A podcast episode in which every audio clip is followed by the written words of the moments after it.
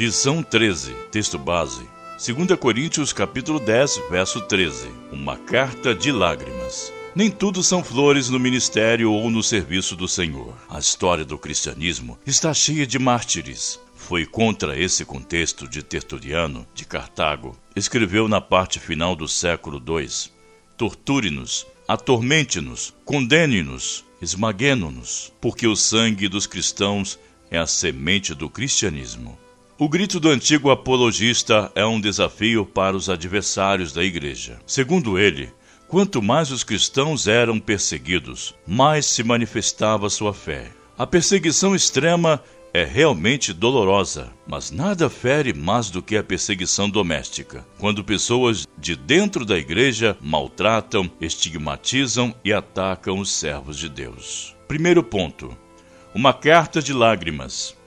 2 Coríntios 10 a 13. É com alguma probabilidade a carta de lágrimas, mencionada pelo apóstolo em 2 Coríntios 2, verso 4. Porque no meio de muitos sofrimentos e angústias de coração, vos escrevi com muitas lágrimas, não para que ficasseis entristecidos, mas para que conhecesseis o amor que vos consagro em grande medida. Ou seja, esta carta é escrita em meio a muita tribulação e angústia do coração, com muitas lágrimas, não seria a nossa, 1 Coríntios canônica, mas a parte final de 2 Coríntios 10 a 13. O capítulo 10 Assim a inflexão do tom na carta, de conciliador para severo. Nos primeiros nove capítulos, Paulo teve o cuidado de parabenizar os coríntios por sua obediência às suas últimas diretrizes. Capítulo 2, versos 5 a 11. Capítulo 7, versículos de 2 a 15. Os últimos quatro capítulos, no entanto, advertem os coríntios a reformarem seus caminhos. 10, versículo 6 e 13, verso 2. A primeira metade da carta usa a linguagem diplomática, do capítulo 3, verso 1 e capítulo 5, verso 12, enquanto a segunda metade contém sarcasmo e ironia, no capítulo 11, verso 19. Essa sugestão de estrutura para 2 Coríntios, entretanto, é apenas uma ferramenta para interpretar a carta. A relação entre Paulo e a igreja de Corinto foi bem conflituosa. Não temos conhecimento certo sobre todos os detalhes históricos, mesmo não adotando essa hipótese da carta de lágrimas. O leitor precisará ter em mente a mudança de tom nestes capítulos finais da carta.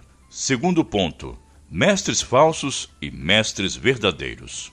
Como os coríntios se impressionavam facilmente com currículos, 2 Coríntios 11, verso 21 a 23, oradores poderosos e persuasivos e demonstrações de poder carismático, eles foram enganados por um grupo de falsos mestres. Jesus já havia advertido seus discípulos de que pessoas profetizariam, exorcizariam e fariam milagres em seu nome, pessoas com as quais eles definitivamente não tinham qualquer relacionamento.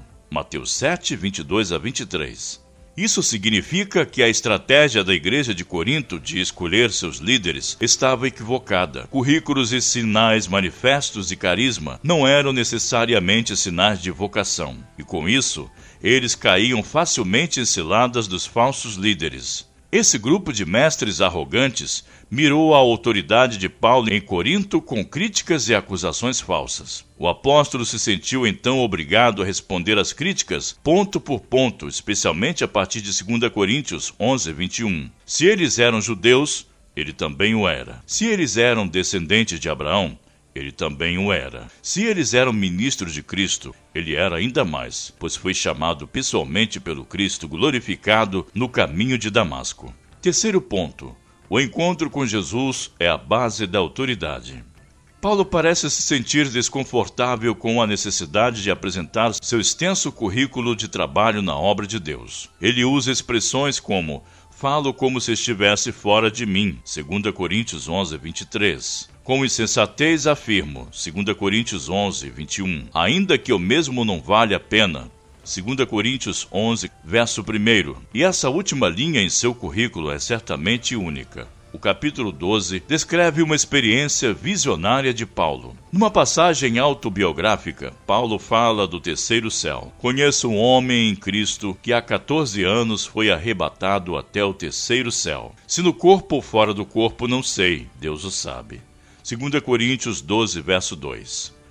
A expressão terceiro céu é uma referência ao espaço celestial visitado por Paulo em sua visão. Dentro desse contexto de apologia de seu próprio ministério, ele começa a falar de visões especiais recebidas de Deus, usando o artifício literário de referir-se a si mesmo na terceira pessoa. O conteúdo das visões do apóstolo não é importante em si, pois nem é descrito. Com isso, Paulo afirma seu desejo de não usá-las para ganhar importância. Para não se orgulhar dessa revelação, foi-lhe dado um espinho na carne, um mensageiro de Satanás. Em grego, anjos, Satanás. O termo espinho aqui foi usado de modo figurado para indicar algo que causa problemas ou dor. Como os termos espinho e anjo estão relacionados, a frase anjo de Satanás é um atributo do espinho representando uma característica que esse espinho possuía.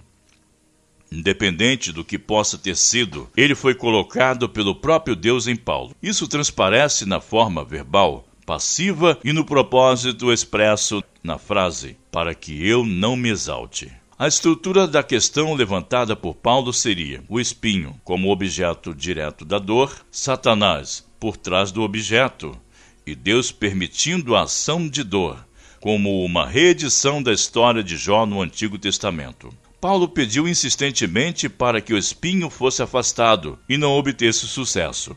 O próprio Deus o confortou com a afirmação de que isso era necessário para mantê-lo humilde. 2 Coríntios 12, 7 a 9. Com a presente construção, revela-se a visão paulina da soberania completa de Deus sobre suas dores, dores essas usadas por Deus para produzir crescimento em Paulo. São dores que acabaram resultando em benefícios.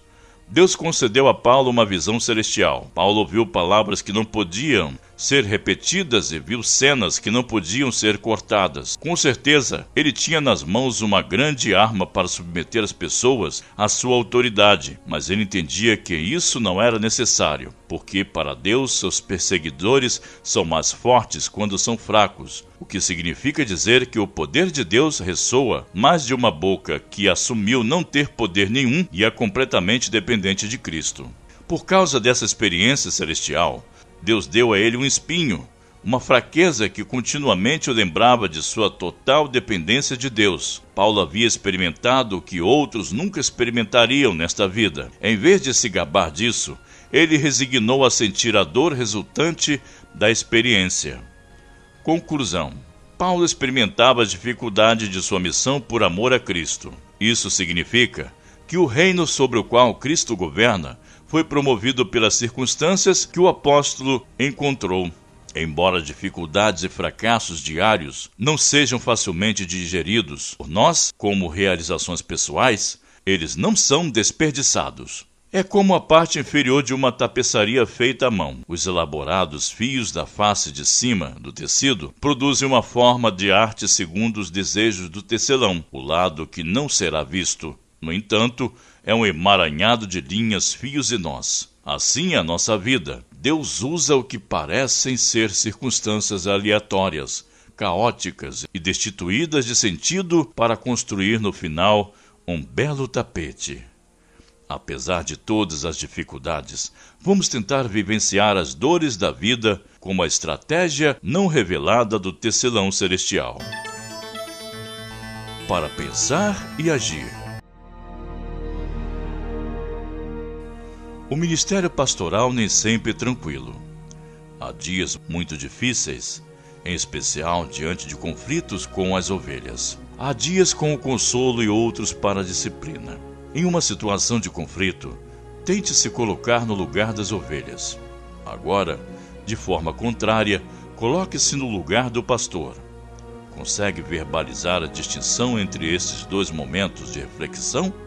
O espinho na carne de Paulo é uma manifestação da soberania de Deus para trabalhar a humildade na vida do apóstolo. Você consegue descrever alguma situação de espinho na carne em sua própria vida?